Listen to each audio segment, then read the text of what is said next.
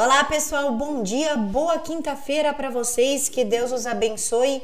E vocês assistiram a minha live com o Dr. Renato Gomes?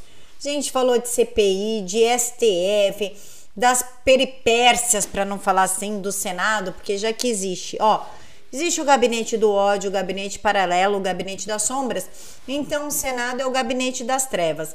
E para quem não assistiu, o Izinho está aqui mas vê esse vídeo primeiro que tá cheinho de informações. E sem lero lero e lenga lenga, vamos para lá.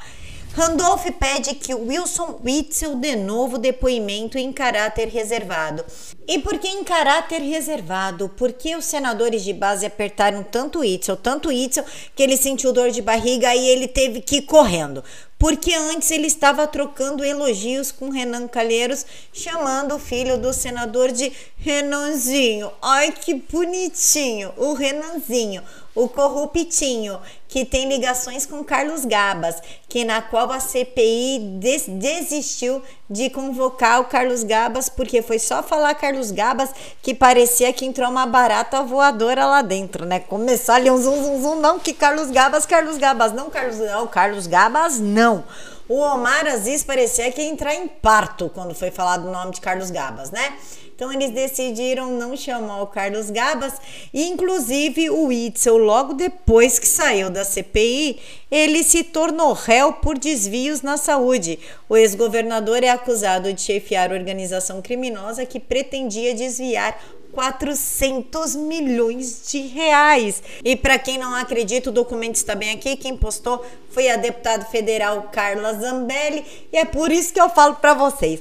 Quando vocês veem alguém lá de muito vucu vucu, tique tique e carinho daqui, carinho dali, oh meu Deus, você é lindo, você é sensacional. Imagina, senador, o senhor roubou bem menos que eu, então o senhor é melhor do que eu. Pode ter certeza que tem coisa muito errada aí no meio. E por falar em coisa muito errada, lembra no vídeo de ontem de manhã que eu falei para vocês sobre a história da improbidade administrativa, que eles iam mudar a lei e que ia ficar muito mais fácil roubar? Pois é, mudaram. A Câmara aprovou a mudança na lei de improbidade administrativa e o Lira, infelizmente, saiu em defesa do texto. E agora ficou definido de que apenas condutas dolosas intencionais devem ser punidas.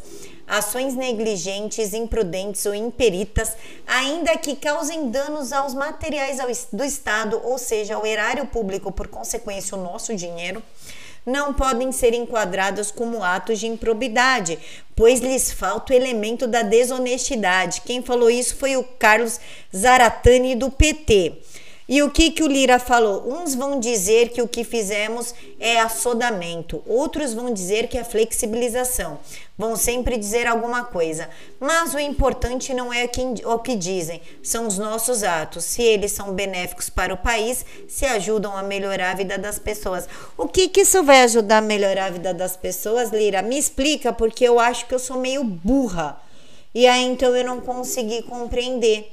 O que que isso vai melhorar a vida das pessoas? Tipo, a gente não vai saber quem tá roubando, então a gente não vai estressar tanto? Seria isso? Porque é no mínimo um absurdo afrouxar a lei da improbidade falando que, pô, eu roubei, mas eu não sabia que eu tava roubando. Não deixaram claro, olha, como eu sou inocente. Isso, isso é para rir. Não tem o que fazer. Se a gente não rir, a gente vai se revoltar e vai chorar.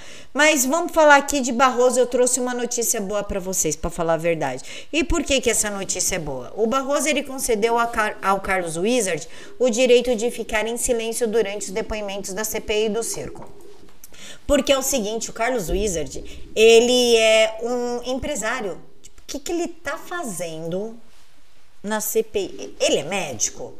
Ele era da Secretaria de Saúde de algum estado? Ele fez parte do Ministério da Saúde? Não, ele não fez. Então é no mínimo um absurdo convocar um empresário único exclusivamente porque ele tem ligação com Bolsonaro. Então, para parar essa palhaçada, essa perseguição insana que já virou uma grande piada. O problema é que essa piada aí tá sendo com dinheiro público, né? Mas tudo bem. É, tudo bem não, mas a gente não tem o que fazer.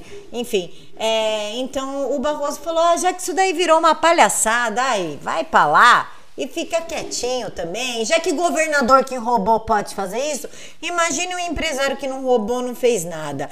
Inclusive, o presidente Bolsonaro está solicitando a quebra de sigilo telefônico de advogados do Adélio Bispo. Que será que vão liberar? Porque assim, a Rosa Weber, ela manteve a quebra de sigilos da Associação Médicos pela Vida inclusive do ex-ministro Eduardo Pazuello e do Felipe G. Martins, o assessor especial da presidência. Ou seja, será que eles vão manter ou vão quebrar o sigilo telefônico de advogados do Adélio Bispo. E o advogado do presidente Bolsonaro, ele levanta uma coisa bem interessante aqui. Ele fala que o renomado escritório de advocacia para a defesa de Adélio e não ocorreu por solicitação de familiares ou amigos do investigado ou dele mesmo, e nem foi feito em caráter pro bono.